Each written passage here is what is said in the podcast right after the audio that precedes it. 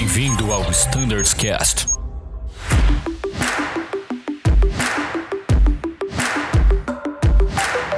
Fala pessoal, sejam todos muito bem-vindos. Eu sou o Danilo, este é o Standards Cast, num episódio especial de um bate-papo com o pessoal do CDV. Hoje chamei alguns colegas, amigos, para participarem dessa primeira conversa, essa primeira aproximação entre os dois times. Está aqui o Eduardo, o Edu, o André, o Fernando e o Youssef. Sejam bem-vindos, pessoal. Fala aí, Edu, tudo bem? Ô, Danilo, tudo bom? Prazer, muito obrigado pelo convite. Estamos aí. Maravilha. André, tá na escuta? Tô na escuta. Danilo, Bruno, obrigado pelo convite. Legal, bom demais. E aí, Boff, tá ouvindo? Opa, bom, Danilo, Bruno. Cara, muito obrigado pelo convite estamos aí.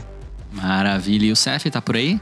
Opa, fala Danilo, fala pessoal. Tô aqui sim. Muito obrigado pelo convite. A gente gosta muito de falar da nossa área e vai ser bem legal de falar com vocês. Maravilha, então. E como vocês já sabem, sempre com a gente, Bruno Scardoelli. Fala aí, Brunão. Fala Danilo, todo o time do, do CDV aí, a alta cúpula do CDV, é um prazer enorme receber todos vocês aqui nesse, nesse podcast mais do que especial.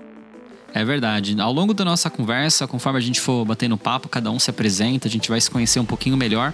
Mas sem maiores delongas, vamos direto para a pauta. Fiquei sabendo que a tua pergunta é a primeira hoje, né, Bruno? Isso, hoje eu vou começar passando a bola para o Diogo Youssef. Diogo, eu gostaria que você se apresentasse um pouquinho para quem não te conhece e falasse um pouco de como funciona a estrutura do CDV. Beleza, Brunão. Ah, bom, pessoal, vamos lá. O, eu sou o Diogo Youssef, eu sou o gerente da área do despacho, o, do, ou CDV, o Centro de Despacho de Voos da Azul. Ah, a gente é composto de um time robusto, somos 73 pessoas dentro do time, ah, são 55 pessoas 100% dedicadas à produção, que é uma das nossas coordenações, a coordenação de produção, o pessoal que está com a operação na mão todos os dias, fazendo as navegações, load sheet, load instruction, contato com o aeroporto, em contato com o piloto, definição de combustível, meteorologia e por aí vai. Ah, os demais ah, que compõem o time estão divididos em outras três coordenações. A coordenação de Dispatch Standards, que traz toda a parte de normatização, estudos técnicos, a sustentação dos softwares do que, que fazem os nossos despachos. Ah, temos uma outra coordenação que é de treinamento e qualidade, ah, onde está a Lucila, que não está aqui com a gente, mas ela está ela tá em treinamento hoje, inclusive. Ah, é uma área dedicada ao controle de treinamentos, aos controles de registros, a, a, toda a parte de acompanhamento de auditorias e safety. É, é uma, é uma coordenação extremamente importante, muitas vezes não vista, mas ela ajuda muito a sustentar a atividade e a e a legalidade ali da operação do despacho. Ah, e por fim, a última coordenação que nós temos, que é o, o pessoal de suporte operacional, que fica dentro do, do CGNA, do DCEA, lá no Rio de Janeiro, e é uma parte extremamente estratégica, que é o time que eu, eu brinco que é o time que faz acontecer, né?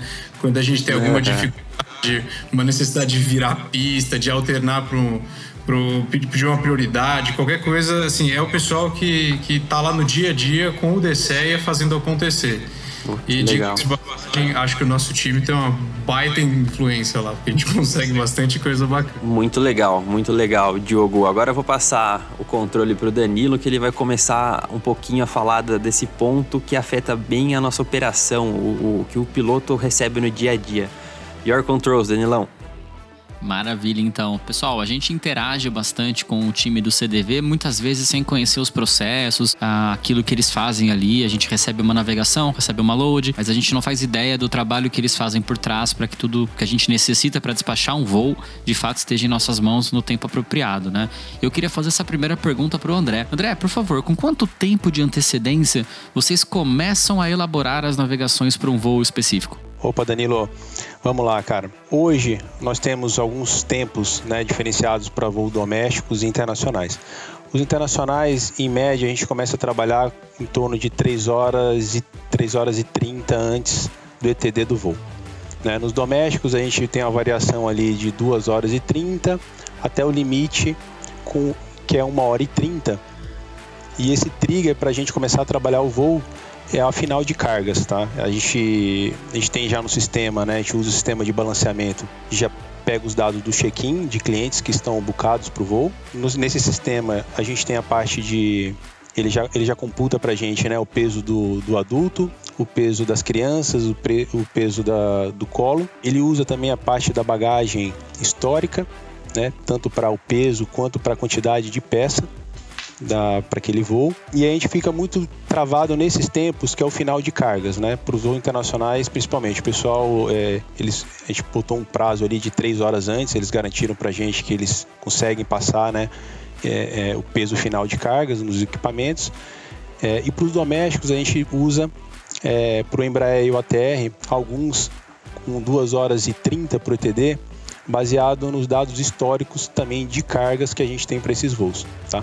A maioria dos A320, como a variação é, é da carga ela, ela, é, ela, é, maior, né? E a gente não tem a, a, o fator da cubagem nos porões, né? a gente consegue colocar até 5 toneladas de carga no voo, a gente espera até 1 hora e 30. Uma questão que a gente, que a gente melhorou muito no processo tá? do trigger, do, do plano de voo, que é esse zero fuel, é o monitoramento do, do zero para economia de combustível. Né? Você sabe que se a gente tiver um zero fuel ali próximo, né, o final próximo com o planejado, a gente tem uma economia de, de combustível significativa aí ao, ao, longo do ano. Exato. A gente fez esse processo no CDV, cara, a gente desenvolveu KPIs, a gente monitora isso, né, o processo interno aqui do Dove, eles eles monitoram né, o, o, voo inteiro até próximo do fechamento, uma hora antes. A maioria dos voos eles estão acompanhando o Delta Zero Fuel no sistema de balanceamento. É, não sei se vocês repararam, mas assim, alguns voos a gente manda uma corretiva do plano de voo, né? Justamente por causa disso. E a gente está melhorando o processo, cara. A gente está acompanhando uma coisa bem legal que a gente não fazia antes. Que legal, André. E assim, eu estou voando o 30 hoje e é, é impressionante. A gente puxa uma navegação para Lisboa, faz um voo de 9 horas e pouco, como aquilo é preciso nos estimados, no consumo de combustível. E a questão do Zero Fuel Weight é, é muito real. Cada vez mais a gente percebe que o, a primeira informação que a gente recebe ali, né, na, na prévia da navegação, na primeira navegação, ela está cada vez mais próxima da load, peso de balanceamento final, né? Fantástico. Ô, ô Danilão, deixa eu só pegar um gancho. A gente tem cada vez mais assim feito um baita trabalho para aproximar o, o, time de voo e o despacho para que se falem. E é muito legal isso que você falou de, de ver esse número estando cada vez mais assertivo. Mas a, acho que a mensagem para todo o time é assim: quando não tiver, nos avisem, porque é muitas vezes é o software que às vezes não está perfeitamente calibrado, aí o time do Edu consegue fazer um trabalho em cima.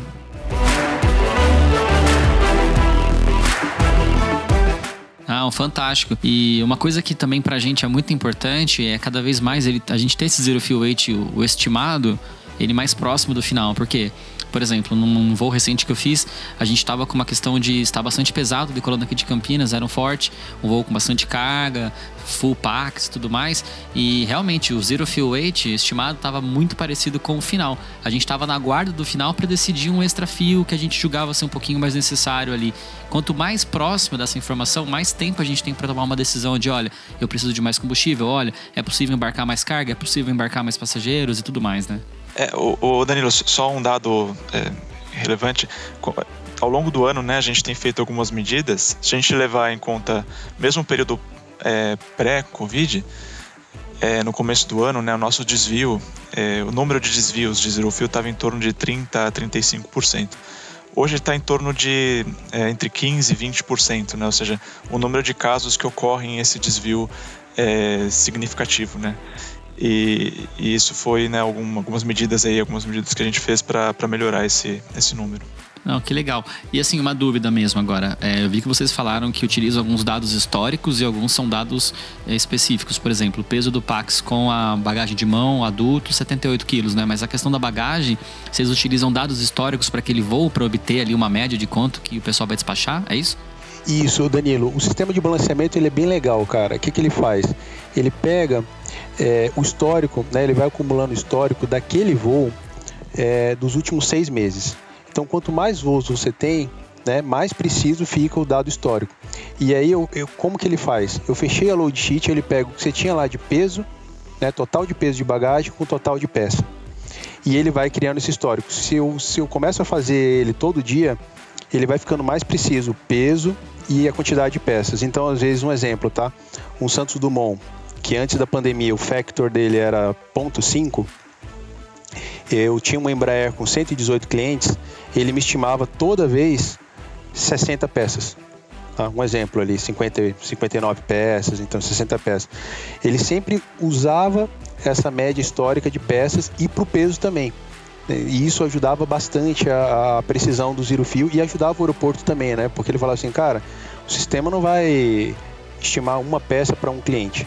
Nesse trecho específico, ele dá.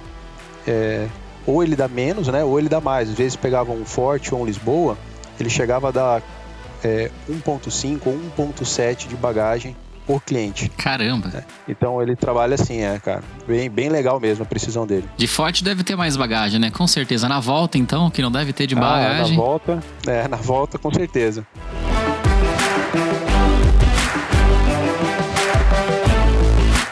Maravilha, pessoal, excelente. Assim, outro ponto que eu acho muito interessante de se comentar é em relação ao tankering. E a pergunta vai para o Edu agora. Por que em certas navegações, Edu, a gente tem a recomendação de tankering e em algumas outras simplesmente não há essa mesma recomendação? É legal, Danilo. Então, todo o mês, né, o financeiro, o planejamento financeiro, ele manda para a gente o custo do combustível, tanto para operação doméstica quanto para operação internacional. Esses valores são inseridos no, no sistema. Eventualmente tem algumas correções que podem acontecer ao longo do mês. E o Lido, né, que, que é o sistema que a gente usa para o planejamento, ele, ele tem essa capacidade de, de identificar, com base, lógico, no, no preço, que seria meio lógico, né? Você, um menos o outro, vai, vai saber qual que vai ser o, o mais, é, mais vantajoso. Porém, o sistema tem a habilidade de determinar é, observar todas as variáveis ali do voo do, no planejamento, ou seja, o, o, peso da aeronave, a questão do, do vento, né, é, predominante para saber a influência de, dos fatores, de todos os fatores no, no preço do combustível, para saber se é viável ou não. É, outro ponto relevante sobre o tankering seria a questão do, do multitankering, né, mais ou menos o, o conceito, que seria o que a gente está usando agora. Acredito que o, o, o Fernando Boff, que está aqui, acho que ele deve saber com mais detalhes, mas acredito que cerca de um mês, né, Boff, que a gente começou a usar o, o tankering baseado em segunda etapa, né? Correto, faz um mês, um mês e meio mais ou menos. Isso. Então antes a gente meio que determinava uma quantia fixa para fazer o tankering, por volta de 2.500 quilos no, no, no Embraer, por exemplo, só para a gente ter uma referência.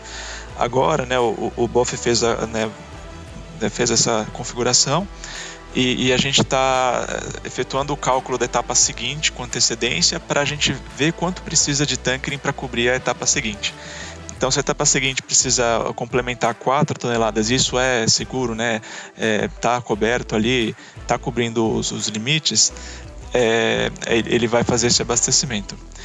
E se for menos, vamos supor que não dá porque está limitado, tem, tem, é, tem restrição na etapa, enfim, aí ele, ele restringe, coloca, sei lá, 800 quilos, 1000 quilos, por exemplo.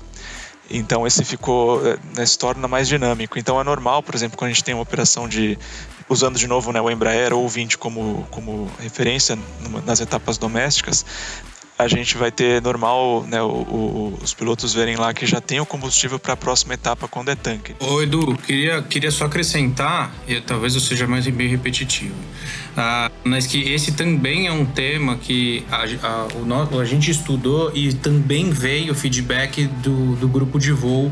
Então a gente teve pilotos falando poxa, por que a gente não faz o tanque ali na segunda perna? Pra, parece não fazer sentido o tanque que a gente está fazendo. E então, muitas vezes o feedback do que vem da operação é muito importante para estimular esse tipo de estudo na, na, na, gente.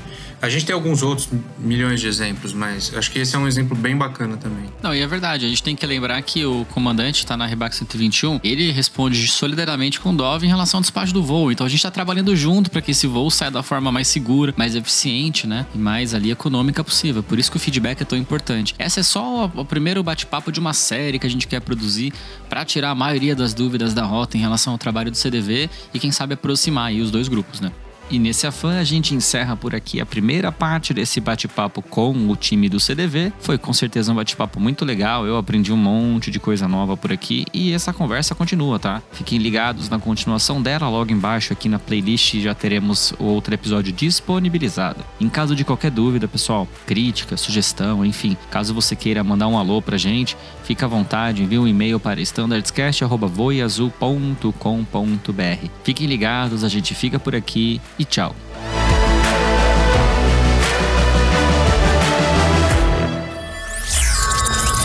Azul 4033 Azul 5201, Você ouviu ao Standards Cast.